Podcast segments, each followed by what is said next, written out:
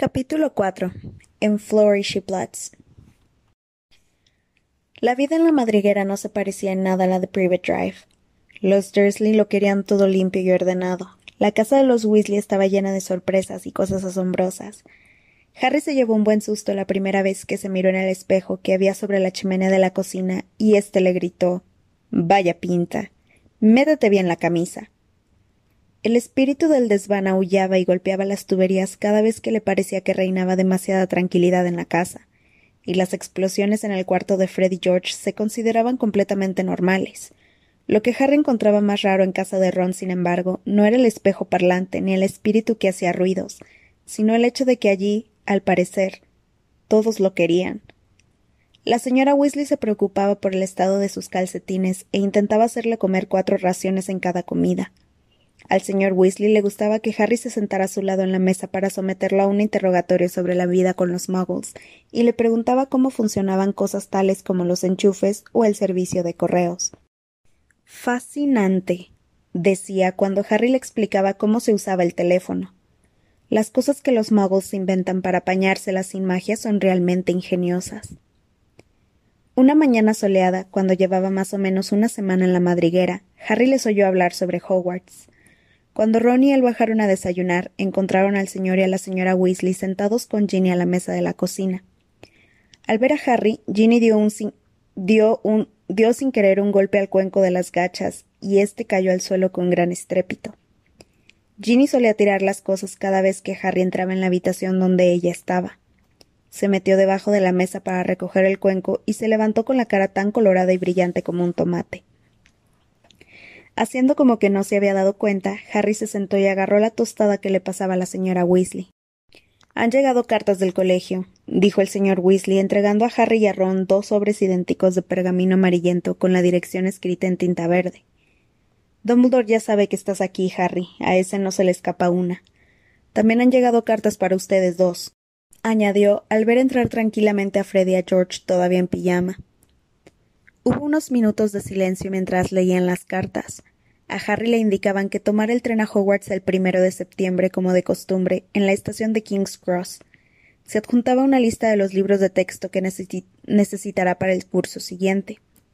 Los estudiantes de segundo curso necesitarán libro reglamentario de hechizos, segundo curso, Miranda Goshak, recreo con la Banshee, Gilderoy Lockhart, una vuelta con los espíritus malignos, Gilderoy Lockhart, Vacaciones con las brujas, Gilderoy Lockhart. Recorridos con los trolls, Gilderoy Lockhart. Viajes con los vampiros, Gilderoy Lockhart. Paseos con los hombres lobos, Gilderoy Lockhart. Un año con el Yeti, Gilderoy Lockhart. Después de leer su lista, Fred echó un vistazo a la de Harry. También a ti te han mandado todos los libros de Lockhart, exclamó. El nuevo profesor de defensa contra las artes obscuras debe de ser un fan suyo. Apuesto a que es una bruja. En ese instante Fred vio que su madre lo miraba severamente y trató de disimular untándose mermelada en el pan. Todos estos libros no resultarán baratos, observó George, mirando de reojo a sus padres. De hecho, los libros de Lockhart son muy caros. Bueno, ya nos apañaremos, repuso la señora Weasley, aunque parecía preocupada. Espero que a Ginny le puedan servir muchas de sus cosas. ¿Ya vas a empezar en Hogwarts este curso? preguntó Harry a Ginny. Ella asintió con la cabeza enrojeciendo hasta la raíz del pelo, que era de color rojo encendido, y metió el codo en el plato de la mantequilla.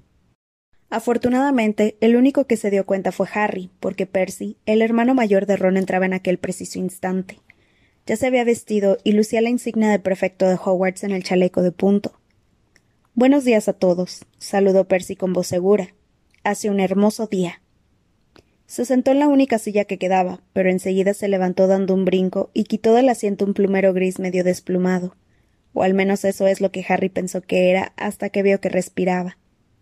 ¡Eh, Roll! exclamó Roll, Ron sujetando al maltratado búho y sacándole una carta que llevaba debajo del ala. Por fin. Aquí está la respuesta de Hermione. Le escribí contándole que íbamos a rescatarte de los Dursley. Ron llevó a Errol hasta una percha que había junto a la puerta de atrás e intentó que se sostuviera en ella, pero Errol volvió a caerse, así que Ron lo dejó en el escurridero, murmurando patético. Luego rasgó el sobre y leyó la carta de Hermione en voz alta. Querido Ron, Y Harry si estás ahí. Espero que todo saliera bien y que Harry esté estupendamente y que no hayas tenido que saltarte las normas para sacarlo. Porque eso traería problemas también a Harry, Ron.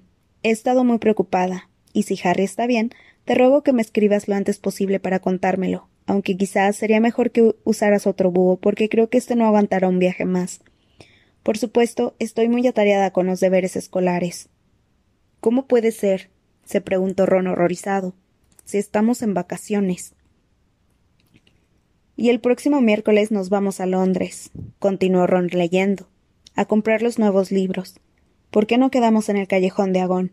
Cuéntenme qué ha pasado en cuanto puedan. Un beso de Hermione. Bueno, no estaría mal. Podríamos ir también a comprar su material, dijo la señora Weasley, comenzando a recoger la mesa. ¿Qué van a hacer hoy? Harry, Ron, Fred y George planeaban subir a la colina hasta un pequeño prado que tenían los Weasley. Como estaba rodeado de árboles que lo protegían de, de las miradas indiscretas del pueblo que había abajo, allí podían practicar el Quidditch, con tal de que tuvieran cuidado de no volar muy alto. Aunque no podían usar verdaderas pelotas de Quidditch, porque si se les escaparan y llegaran a sobrevolar el pueblo, la gente lo vería como un fenómeno de difícil explicación. En su lugar se arrojaban manzanas se turnaban para montar en la Nimbus 2000 de Harry, que era con mucho la mejor escoba. A la vieja estrella fugaz de Ron incluso la adelantaban las mariposas. Cinco minutos después se encontraban subiendo la colina con las escobas al hombro. Habían preguntado a Percy si quería ir con ellos, pero les había dicho que estaba ocupado. Harry solo había visto a Percy a las horas de comer, el resto del tiempo lo pasaba encerrado en su cuarto. Me gustaría saber qué se trae entre manos, dijo Fred frunciendo el entrecejo. No parece el mismo. Recibió los resultados de sus exámenes el día antes de que llegaras tú. Tuvo 12 MHB y apenas se alegró. Matrículas de honor en brujería, explicó George, viendo la cara de incomprensión de Harry. Bill también sacó doce. Si no nos andamos con cuidado, tendremos otro delegado en la familia. Creo que no podría soportar la vergüenza. Bill era el mayor de los hermanos Weasley. Él y el segundo, Charlie, habían terminado ya Hogwarts. Harry nunca los había visto, pero sabía que Charlie estaba en Rumania estudiando los dragones y Bill en Egipto trabajando para Gringotts, el banco de los magos. No sé cómo se las van a arreglar papá y mamá para comprarnos todo lo que necesitamos este curso, dijo George después de una pausa. Cinco lotes de los libros de Lockhart, y Ginny necesitará una túnica y una varita mágica, entre otras cosas. Harry no decía nada se sentía un poco incómodo. En una cámara acorazada subterránea de Gringotts, en Londres, tenía guardado una pequeña fortuna que le habían dejado sus padres. Naturalmente, ese dinero solo servía en el mundo mágico. No se podían utilizar galeones, sickles ni nuts en las tiendas muggles. A los Dursley nunca les había dicho una palabra sobre su cuenta bancaria en Gringotts, y la verdad es que no creía que su aversión a todo lo relacionado con el mundo de la magia se hiciera extensiva a un buen montón de oro. El miércoles siguiente la señora Weasley los despertó a todos temprano. Después de tomarse rápidamente media docena de emparedados de bacon cada uno, se pusieron las chaquetas, y la señora Weasley agarró una maceta de la repisa de la chimenea de la cocina y echó un vistazo adentro. Ya casi no nos queda polvo, Arthur, dijo con un suspiro. Tenemos que comprar un poco más. Bueno, los huéspedes primero. Después de ti, Harry Cielo. Y le ofreció la maceta. Harry vio que todos lo miraban. ¿Qué, es lo que tengo que hacer? tartamudeó. Él nunca ha viajado con polvos flu, mamá, dijo Ron de pronto. Lo siento, Harry, no me acordaba. ¿Nunca? le preguntó el señor Weasley. ¿Pero cómo llegaste al callejón de Agón el año pasado para comprar las cosas que necesitabas? En metro. ¿De verdad? inquirió interesado el señor Weasley. ¿Había escaleras mecánicas? ¿Cómo son exactamente? Ahora no, Arthur, lo interrumpió la señora Weasley. Los polvos flu son mucho más rápidos, pero la verdad es que si no los, has, usado nunca. Lo hará bien, mamá, dijo Fred. Harry, primero míranos a nosotros. Tomó de la maceta un pellizco de aquellos polvos brillantes, se acercó al fuego y los arrojó a las llamas. Produciendo un estruendo, un estruendo atorronador, las llamas se volvieron de color verde esmeralda y se hicieron más altas que Fred. Este se metió en la chimenea gritando Al callejón de Agón. y desapareció. Tienes que pronunciarlo con claridad, cielo, le dijo a Harry la señora Weasley mientras George introducía la mano en la maceta. Y ten cuidado de salir por la chimenea correcta. ¿Qué? preguntó Harry, nervioso, al tiempo que la hoguera volvía a tronar y se tragaba George. Bueno, ya sabes, hay una cantidad tremenda de chimeneas de magos entre las que escoger, pero con tal de que pronuncies claro. Lo hará bien, Molly, no te preocupes, le dijo el señor Weasley, sirviéndose también polvos flu. Pero, querido, si Harry se perdiera, ¿cómo se lo íbamos a explicar a sus tíos? A ellos les daría igual, la tranquilizó Harry. Si yo me perdiera aspirado por una chimenea, a Dudley le parecería una broma estupenda, así que no se preocupe por eso. Bueno, está bien. Ve después de Arthur, dijo la señora Weasley, y cuando entres en el fuego, di a dónde vas. Y mantén los codos pegados al cuerpo, le aconsejó Ron. Y los ojos cerrados, le dijo la señora Weasley. Ya sabes, el hollín. Y no te muevas, añadió Ron, o podrás salir por una chimenea equivocada. Pero no te asustes si vayas a salir demasiado pronto. Espera ver a Freddy y a George. Haciendo un considerable esfuerzo para acordarse de todas estas cosas, Harry tomó un pellizco de polvos flu y se acercó al fuego. Respiró hondo. Arrojó los polvos a las llamas y dio unos pasos hacia adelante. El fuego se percibía como una brisa cálida. Abrió la boca y un montón de ceniza caliente se le metió a la boca. Ca, ca callejón de Agón, dijo tosiendo. Le pareció que lo succionaban por el agujero de un enchufe gigante y que estaba girando a gran velocidad. El bramido era ensordecedor. Harry intentaba mantener los ojos abiertos, pero el remolino de llamas verdes lo mareaba. Algo duro lo golpeó en el codo, así que él se lo sujetó contra el cuerpo sin dejar de dar vueltas y vueltas. Luego fue como si unas manos frías le pegaran bofetadas en la cara. A través de las gafas, con los ojos entornados, vio una borrosa sucesión de chimeneas y vislumbró imágenes de las alas que había al otro lado. Los emparedados, emparedados de tocino se le revolvían en el estómago. Cerró los ojos de nuevo, deseando que aquello cesara, y entonces cayó de bruces sobre una fría piedra, y las gafas se le rompieron. Mareado, magullado y cubierto de hollín, se puso de pie con cuidado y se quitó las gafas rotas. Estaba completamente solo, pero no tenía ni idea de dónde. Lo único que sabía era que estaba en la chimenea de piedra de lo que parecía ser la tienda de un mago, apenas iluminada, pero no era probable que lo vendían en ella, que lo que vendían en ella se encontrara en la lista de Hogwarts. En una vitrina cercana había una mano cortada puesta sobre un cojín, una baraja de cartas manchadas de sangre y un ojo de cristal que miraba fijamente. Unas máscaras de aspecto diabólico lanzaban miradas malévolas desde lo alto. Sobre el mostrador había una gran variedad de huesos humanos y del techo colgaban unos instrumentos herrumbrosos, llenos de pinchos. Y lo que era peor, el oscuro callejón que Harry podía ver a través de la polvorienta luna del escaparate no podía ser el callejón de Agón. Cuanto antes saliera de allí, mejor. Con la nariz aún dolorida por el topetazo, Harry fue rápida y sigilosamente hacia la puerta, pero antes de que hubiera salvado la mitad de la distancia, aparecieron al otro lado del escaparate dos personas, y una de ellas era la última a la que Harry habría querido encontrarse en su situación, perdido, cubierto de hollín y con las gafas rotas. Era Draco Malfoy. Harry repasó apresuradamente con los ojos lo que había en la tienda y encontró a su izquierda un gran armario negro. Se metió en él y cerró las puertas, dejando una pequeña rendija para echar un vistazo. Unos segundos más tarde sonó un timbre, y Malfoy entró en la tienda. El hombre que iba detrás de él no podía ser sino su padre. Tenía la misma cara pálida y puntiaguda, y los mismos ojos de un frío color gris. El señor Malfoy cruzó la tienda, mirando vagamente los artículos expuestos, y pulsó un timbre que había en el mostrador antes de volverse hacia su hijo y decirle No toques nada, Draco. Malfoy, que estaba mirando el ojo de cristal, le dijo Creía que ibas a comprarme un regalo. Te dije que te compraría una escoba de carreras, le dijo su padre, tamborileando con los dedos en el mostrador. ¿Y para qué la quiero si no estoy en el equipo de la casa? preguntó Malfoy enfurecido. Harry Potter tenía el año pasado una Nimbus 2000 y obtuvo un permiso especial de Dumbledore para poder jugar en el equipo de Gryffindor. Ni siquiera es muy bueno, solo porque es famoso. Famoso por tener esa ridícula cicatriz en la frente. Malfoy se inclinó para examinar un estante lleno de calaveras. A todos les parece que Potter es muy inteligente solo porque tiene esa maravillosa cicatriz en la frente y una escoba mágica.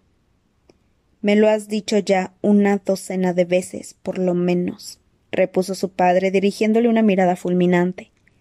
Y quiero recordarte que sería mucho más prudente dar la impresión de que tú también lo admiras, porque en la clase todos lo ven como el héroe que hizo desaparecer al señor tenebroso. Ah, señor Borgin. Tras el, tras el mostrador había aparecido un hombre encorvado, alisándose el grasiento cabello. Señor Malfoy, qué placer volver a verlo, respondió el señor Borgin con una voz tan pegajosa como su cabello. Qué honor. Y ha venido también el señor Malfoy hijo. Encantado. ¿En qué puedo servirles? Precisamente hoy puedo enseñarles, y a un precio muy razonable. Hoy no vengo a comprar, señor Borgin, sino a vender dijo el padre de Malfoy. ¿A vender? La sonrisa desapareció gradualmente de la cara del señor Borgin. Usted habrá oído, por supuesto, que el ministro está preparando más redadas. Empezó el padre de Malfoy sacando un pergamino del bolsillo interior de la chaqueta y desenrollándolo para que el señor Borgin lo leyera. Tengo en casa algunos artículos que podrían ponerme en un aprieto si el ministerio fuera a llamar a. El señor Borgin se caló, se caló unas gafas y examinó la lista. Pero me imagino que el ministerio no se atreverá a molestarlo, señor. El padre de Malfoy frunció los labios. Aún no me han visitado. El apellido Malfoy todavía inspira un poco de respeto, pero el ministerio cada vez se entromete más. Incluso corren rumores sobre una nueva ley de defensa de los muggles, sin duda, ese rastrero de Arthur Weasley, ese defensor a ultranza de los muggles, anda detrás de todo esto. Harry sintió que lo invadía la ira. Y como ve, algunas de estas cosas podrían hacer que saliera a la luz. ¿Puedo quedarme con esto? interrumpió Draco, señalando la mano cortada que estaba sobre el cojín. Ah, la mano de la gloria, dijo el señor Borgin, olvidando la lista del padre de Malfoy y encaminándose hacia donde estaba Draco. Si se introduce una vela entre los dedos, alumbrará las cosas solo para aquel que las sostiene. El mejor aliado de los ladrones y saqueadores. Su hijo tiene un gusto exquisito, señor. Espero que mi hijo llegue a ser algo más que un ladrón o un saqueador, Borgin, repuso fríamente el padre de Malfoy.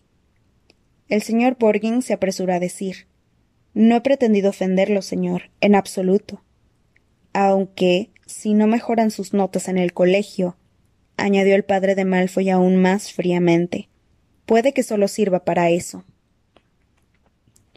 No es culpa mía, replicó Draco. Todos los profesores tienen alumnos enchufados. Esa Hermione Granger mismo.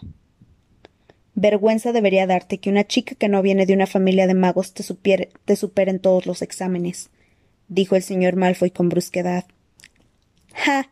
Se le escapó a Harry por lo bajo, encantado de ver a Draco tan avergonzado y furioso. En todas partes pasa lo mismo, dijo el señor Borgin con su voz almibarada.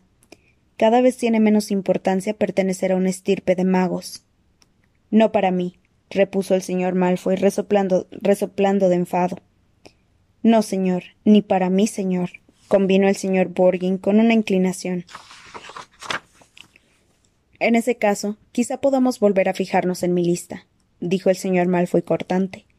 Tengo un poco de prisa, Borgin. Me, esperan asuntos importantes que atender en otro lugar. Se pusieron a regatear. Harry espiaba, poniéndose cada vez más nervioso conforme Draco se acercaba a su escondite, curoseando los objetos que estaban a la venta. Se detuvo a examinar un rollo grande de cuerda de ahorcado y luego leyó, sonriendo, la tarjeta que estaba apoyada contra un magnífico collar de ópalos. Cuidado, no tocar, collar embrujado. Hasta la fecha se ha cobrado las vidas de diecinueve muggles que lo poseyeron. Draco se volvió y reparó en el armario. Se dirigió hacia él. Alargó la mano para aferrar la manilla. De acuerdo, dijo el señor Malfoy en el mostrador. Vámonos, Draco. Cuando Draco se volvió, Harry se secó el sudor de la frente con la manga. Que tenga buen día, señor Borgin. Le espero en mi mansión mañana para recoger las cosas. En cuanto se cerró la puerta, Borgin abandonó sus modales afectados. Quédese los buenos días, señor Malfoy, y si es cierto lo que cuentan, usted no me ha vendido ni la mitad de lo que tiene oculto en su mansión. Y se metió en la trastienda mascullando. Harry aguardó un minuto por si volvía, y luego, con el máximo sigilo, salió del armario y pasando por delante de las vitrinas se fue de la tienda por la puerta delantera. Sujetándose delante de la cara las gafas rotas, miró en torno. Había salido a un lúgubre callejón que parecía estar lleno de tiendas dedicadas a las artes obscuras. La que acababa de abandonar Porgin y Burks parecía la más grande, pero enfrente había un horroroso escaparate con cabezas reducidas, y dos puertas más abajo tenían expuesta en la calle una jaula plagada de arañas negras gigantes. Dos brujos de aspecto miserable lo miraban desde el umbral y murmuraban algo entre ellos. Harry se apartó asustado, procurando sujetarse bien las gafas y salir de allí lo antes posible. Un letrero viejo de madera que colgaba en la calle sobre una tienda en la que vendían velas envenenadas le indicó que, que estaba en el callejón nocturno. Esto no podía servirle de gran ayuda, dado que Harry nunca había oído el nombre de aquel callejón. Con la boca llena de cenizas, no debía de haber pronunciado claramente las palabras cuando estaba en la chimenea de los Weasley. Intentó tranquilizarse y pensar qué debía hacer. No estarás perdido, cariño, le dijo una voz al oído, haciéndole dar un salto. Tenía ante él a una bruja decrépita que sostenía una bandeja de algo que parecía horriblemente a uñas humanas enteras. Lo miraba de forma malévola, enseñando sus dientes arrosos. Harry se echó hacia atrás. Estoy bien. Gracias. respondió. Yo solo. Harry. ¿Qué demonios estás haciendo aquí? El corazón de Harry dio un brinco y la bruja también, con lo que se le cayeron al suelo casi todas las uñas que llevaba en la bandeja, y le echó una maldición mientras la mole de Hagrid el guardabosques de Howard se acercaba con paso decidido, y sus ojos de un negro azabache destellaban sobre la hirsuta barba. Hagrid, dijo Harry con la voz ronca por la emoción. Me perdí. Y los polvos flu. Hagrid sujetó a Harry por el pescuezo y lo separó de la bruja, con lo que consiguió que a ésta le cayera la bandeja definitivamente al suelo. Los gritos de la bruja los siguieron a lo largo del retorcido callejón hasta que llegaron a un lugar iluminado por la luz del sol. Harry vio a lo lejos un edificio que le resultaba conocido. De mármol blanco como la nieve, era el Banco Gringotts. Hagrid lo había conducido hasta el callejón de Agón. No tienes remedio, le dijo Hagrid bruscamente, sacudiéndole el hollín con tanto ímpetu que casi lo tira contra un barril de excrementos de dragón que había a la entrada de una farmacia. Merodeando por el callejón nocturno. No sé, Harry. Es un mal sitio. Será mejor que nadie te vea por allí. Ya me he dado cuenta, gracias dijo Harry, agachándose cuando Hagrid hizo ademán de volver a sacudirle el hollín. Ya te, ya te he dicho que me perdí. ¿Y tú qué estabas haciendo ahí? Buscaba un repelente contra las babosas carnívoras, gruñó Hagrid. Están echando a perder las versas. ¿Estás solo? He venido con los Weasley, pero nos hemos separado, explicó Harry. Tengo que buscarlos. Bajaron juntos por la calle. ¿Por qué no has respondido a ninguna de mis cartas? le preguntó Hagrid a Harry, que se veía obligado a trotar a su lado. Tenía que dar tres pasos por cada zancada que el guardabosques daba con sus grandes botas. Harry se lo explicó todo sobre Dobby y los Dursley. Hm, condenados muggles, gruñó Hagrid. Si hubiera sabido. Harry. Harry aquí. Harry vio a Hermione Granger en lo alto de la escalinata de Gringotts. Ella bajó corriendo a su encuentro con la espesa cabellera castaña al viento. ¿Qué les ha pasado a tus gafas? Hola, Hagrid. Cuánto me alegro de volver a verlos. ¿Vienes a Gringotts, Harry? Tan pronto como encuentre a los Weasley, respondió él. No tendrás que esperar mucho, dijo Hagrid con una sonrisa. Harry y Hermione miraron alrededor. Corriendo por la abarrotada calle llegaban Rod, Fred, George, Percy y el señor Weasley. Harry, dijo este último jadeando, Esperábamos que solo te hubieras pasado una chimenea. Se frotó la brillante calva. Molly está desesperada. Ahora viene. ¿Por dónde saliste? preguntó Ron. En el callejón nocturno, respondió Harry con voz triste. Fenomenal, exclamaron Fred y George a la vez. A nosotros nunca nos han dejado entrar, añadió Ron con envidia. Y han hecho bien, gruñó Hagrid. La señora Weasley apareció en aquel momento a todo correr, agitando el bolso con una mano y sujetando a Ginny con la otra. Ay, Harry. Cielo. Podías haber salido en cualquier parte. Respirando aún con dificultad, sacó del bolsillo un cepillo grande para la ropa y se puso a quitarle a Harry el hollín con el que no había podido Hagrid. El señor Weasley le quitó las gafas, les dio un golpecito con la varita mágica y se las devolvió como nuevas. Bueno, tengo que irme, dijo Hagrid, a quien la señora Weasley estaba estrujando la mano en ese instante. El callejón nocturno, menos mal que lo has encontrado, Hagrid, le decía. Los veré en Hogwarts. Se despidió y se alejó a zancadas con la cabeza y los hombros sobresaliendo en la, en la concurrida calle. ¿A que no adivinas a quién visto en Borgin y Burks? preguntó Harry a Ron y Hermione mientras subían la escalinata de Gringotts. A Malfoy y a su padre. ¿Y ha comprado algo Lucius Malfoy? preguntó el señor Weasley con brusquedad detrás de él. No, quería vender. Hmm. Así que está preocupado, comentó el señor Weasley con satisfacción a pesar de todo. Cómo me encantaría atrapar a, a Lucius Malfoy. Ten cuidado, Arthur, le dijo severamente la señora Weasley mientras entraban en el banco y un duende les hacía reverencias en la puerta. Esa familia es peligrosa. No vayas a dar un paso en falso. ¿Acaso crees que un servidor no está a la altura de Lucius Malfoy? Preguntó indignado el señor Weasley, pero en aquel momento se distrajo al ver a los padres de Hermione, que estaban ante el mostrador que se extendía a lo largo de todo el gran salón de mármol, esperando, nerviosos a que su hija los presentara. ¡Wow! Pero ustedes son muggles, observó encantado el señor Weasley. Esto tenemos que celebrarlo con una copa. ¿Qué tienen ahí? Ah, están cambiando dinero muggle. Mira, Molly. Dijo, señalando emocionado el billete de diez libras esterlinas que el señor Granger tenía en la mano. Nos veremos aquí luego, dijo Ron a Hermione cuando otro duende de Gringotts se disponía a conducir a los Weasley y a Harry a las cámaras acorazadas donde se guardaba el dinero. Para llegar a las cámaras tenían que subir en unos carros pequeños, conducidos por duendes, que circulaban velozmente sobre unos raíles, en miniatura por los túneles que había debajo del banco. Harry disfrutó del vertiginoso descenso hasta la cámara corazada de los Weasley, pero cuando la abrieron se sintió mal, mucho peor que en el callejón nocturno. Dentro no había más que un montoncito de sickles de plata y un galeón de oro.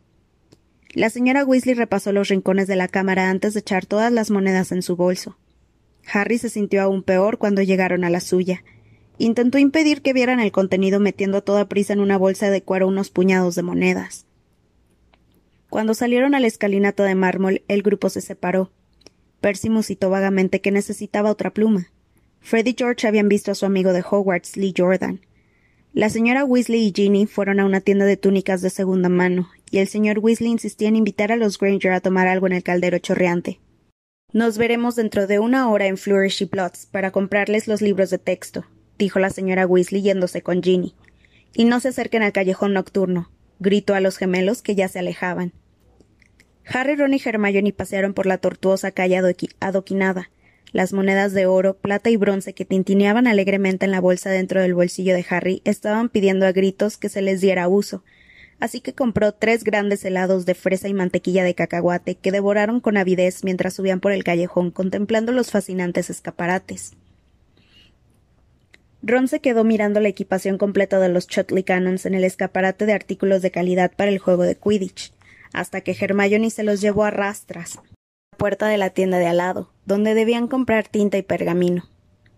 En la tienda de artículos de broma, Gamble y Yapes encontraron a Freddy George y Lee Jordan, que se estaban abasteciendo de las fabulosas bengalas del doctor Filibuster, que no necesitaban fuego porque se prenden con la humedad. Y en una tienda muy pequeña de trastos usados, repleta de varitas rotas, balanzas de bronce torcidas y capas viejas llenas de manchas de pociones, encontraron a Percy completamente absorto en la lectura de un libro aburridísimo que se titulaba Prefectos que, conquistaron el poder. Estudió sobre los prefectos de Hogwarts y sus trayectorias profesionales leyó Ron en voz alta de la contracubierta. Suena fascinante. Márchense, les dijo Percy de mal humor. Desde luego, Percy es muy ambicioso, lo tiene todo planeado, quiere llegar a ser ministro de magia. dijo Ron a Harry y Hermione en voz baja cuando salieron, dejando allí a Percy. Una hora después se encaminaban a Flourish y Bloods. No eran ni mucho menos los únicos que iban a, la librería. Al acercarse, vieron para su sorpresa una multitud que se apretujaba en la puerta tratando de entrar. El motivo de tal aglomeración lo proclamaba un gran cartel colgado de las ventanas del primer piso. Gilderoy Lockhart firmará hoy ejemplares de su autobiografía El Encantador, de doce y media a cuatro y media. Podremos conocerlo en persona, chilló Hermione. Es el que ha escrito casi todos los libros de la lista. La multitud estaba formada principalmente por brujas de la edad de la señora Weasley. En la puerta había un mago con aspecto abrumado que decía Por favor, señoras, tengan calma, no empujen, cuidado con los libros. Harry, Ron y Hermione consiguieron al fin entrar. En el interior de la librería, una larga cola serpenteaba hasta el fondo, donde Gilderoy Lockhart estaba firmando libros. Cada uno tomó un ejemplar de recreo con la Banshee y se unieron con disimulo al grupo de los Weasley, que estaban en la cola junto con los padres de Hermione. Oh, qué bien, ya están aquí, dijo la señora Weasley. Parecía que le faltaba el aliento y se retocaba el cabello. Enseguida seguimos nosotros. A medida que la cola avanzaba, podían ver mejor a Gilderoy Lockhart. Estaba sentado a una mesa, rodeado de grandes fotografías con su rostro, fotografías en las que guiñaba un ojo y exhibía su deslumbrante dentadura. El Lockhart de carne y hueso vestía una túnica de color turquesa que combinaba la perfección con sus ojos, y llevaba el sombrero puntiagudo de mago desenfadadamente ladeado sobre el pelo ondulado. El hombre pequeño e irritable merodeaba por allí sacando fotos con una gran cámara negra que echaba humaredas de color púrpura a cada destello cegador del flash. Fuera de aquí, gruñó a Ron retrocediendo para lograr una toma mejor. Es para el diario El Profeta. ¿Y a mí qué? exclamó Ron, frotándose el pie en el sitio en que el fotógrafo lo había pisado. Gilderoy Lockhart lo oyó y levantó la vista. Vio a Ron y luego a Harry y se fijó, y se fijó en él. Entonces se levantó de un salto y gritó con rotundidad ¿No será ese Harry Potter? La multitud se hizo a un lado cuchicheando emocionada. Lockhart se dirigió hacia Harry y agarrándolo del brazo lo llevó hacia adelante. La multitud aplaudió. Harry se notaba la cara se notaba la cara encendida cuando Lockhart le estrechó la mano ante el fotógrafo, que no paraba un segundo de sacar fotos, ahumando a los Weasley. Y ahora sonríe, Harry, le pidió Lockhart con su sonrisa deslumbrante. Tú y yo juntos nos merecemos la primera página. Cuando le soltó la mano, Harry tenía los dedos entumecidos. Quiso volver con los Weasley, pero Lockhart le pasó el brazo por los hombros y lo retuvo a su lado. Damas y caballeros, dijo en voz alta, pidiendo silencio con un gesto de la mano. Este es un gran momento, el momento ideal para que les anuncie algo que he mantenido hasta ahora en secreto. Cuando el joven Harry ha entrado hoy en Flourish y Bloods, solo pensaba comprarme autobiografía, que estaré muy contento de regalarle. La multitud aplaudió de nuevo. Él no sabía, continuó Lockhart zarandeando a Harry de tal forma que las gafas le resbalaron hasta la punta de la nariz, que en breve iba a recibir de mí mucho más que mi libro de El encantador. Harry y sus compañeros de colegio contarán con mi presencia. Sí, señoras y caballeros, tengo el gran placer y el orgullo de anunciarles que desde este mes de septiembre seré el profesor de defensa contra las artes obscuras en el Colegio Hogwarts de Magia y Hechicería. La multitud aplaudió y vitorió al mago, y Harry fue obsequiado con las obras completas de Gilderoy Lockhart.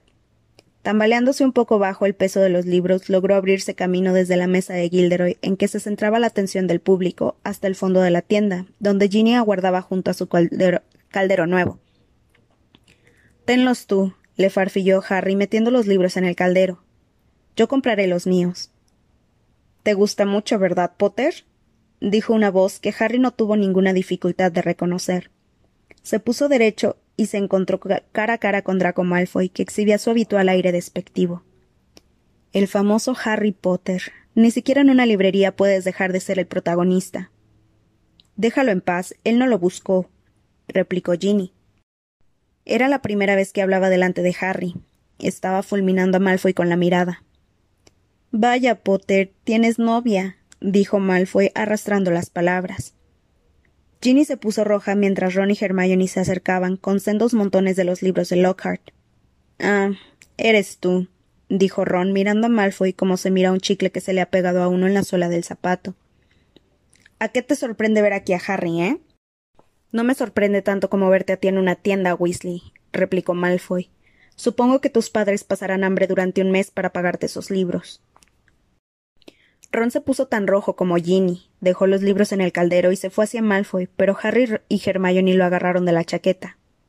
Ron, dijo el señor Weasley, abriéndose camino a duras penas con Fred y George. ¿Qué haces? Vamos afuera. Aquí no se puede estar. Vaya, vaya, si es el mismísimo Arthur Weasley. Era el padre de Draco. El señor Malfoy había agarrado a su hijo por el hombro y miraba con la misma expresión de desprecio que él. Lucius, dijo el señor Weasley, saludándolo con frialdad. Mucho trabajo en el ministerio, me han dicho, comentó el señor Malfoy. Todas esas redadas. Supongo que al menos te pagarán las horas extra, ¿no? Se acercó al caldero de Ginny y sacó de entre los libros nuevos de Lockhart un ejemplar muy viejo y, y estropeado de la guía de transformación para principiantes. Es evidente que no, rectificó. Querido amigo, ¿de qué sirve deshonrar el nombre de mago si ni siquiera te pagan bien por ello? El señor Weasley se puso aún más rojo que Ron y Ginny. Tenemos una idea diferente de qué es lo que deshonra el nombre de mago, Malfoy, contestó. Es evidente, dijo Malfoy, mirando de reojo a los padres de Hermione que lo observaban con aprensión. Por las compañías que frecuentas, Weasley. Creía que ya no podías caer más bajo. Entonces el caldero de Ginny saltó por los aires con un estruendo metálico. El señor Weasley se había lanzado sobre el señor Malfoy y éste fue a dar de espaldas contra un estante. Docenas de pesados libros de conjuros les cayeron sobre la cabeza. Fred y George gritaban Dale, papá y la señora Weasley exclamaba Arthur, compórtate. La multitud retrocedió en desbandada, derribando a su vez otros estantes. Caballeros, por favor, por favor. gritó un empleado. Y luego, más alto que las otras voces, se oyó Basta ya, caballeros, basta ya. Hagrid vadeaba el río de libros que, para acercarse a ellos, en un instante separó a Weasley y a Malfoy. El primero tenía un labio partido, y al segundo una enciclopedia de setas no comestibles le había dado en un ojo. Malfoy todavía sujetaba en la mano el viejo libro sobre transformación. Se lo entregó a Ginny, con la maldad brillándole en los ojos. Toma, niña, ten tu libro. Es lo mejor que tu padre puede darte. Librándose de Hagrid, que lo agarraba del brazo, hizo una seña a Draco y salieron de la librería. No debería hacerle caso, Arthur, dijo Hagrid, ayudándolo a levantarse del suelo y a ponerse bien la túnica. En esa familia están podridos hasta las entrañas, lo sabe todo el mundo. Son una mala raza. Vamos, salgamos de aquí. Dio la impresión de que el empleado quería impedirles la salida, pero a Hagrid apenas le llegaba a la cintura, así que se lo pensó mejor. Se apresuraron a salir a la calle. Los padres de Hermione todavía temblaban del susto, y la señora Weasley que iba a su lado estaba furiosa. Qué buen ejemplo para tus hijos, peleando en público. ¿Qué habrá pensado Gilderoy Lockhart? Estaba encantado, repuso Fred. ¿No lo, ¿No lo escuchaste cuando salimos de la librería? Le preguntaba al tipo ese del profeta si podría incluir la pelea en el reportaje. Decía que todo es publicidad. Los ánimos ya se habían calmado cuando el grupo llegó a la chimenea del caldero chorreante, donde Harry, los Weasley y todos los que habían comprado volvieron a la madriguera utilizando los polvos flu. Antes se despidieron de los Granger, que abandonaron el bar por la otra puerta, hacia la calle Muggle que había al otro lado. El señor Weasley iba a preguntarles cómo funcionaban las paradas de autobús, pero se detuvo en cuanto vio la cara que ponía su mujer. Harry se quitó las gafas y se las guardó en el bolsillo antes de utilizar los polvos flu.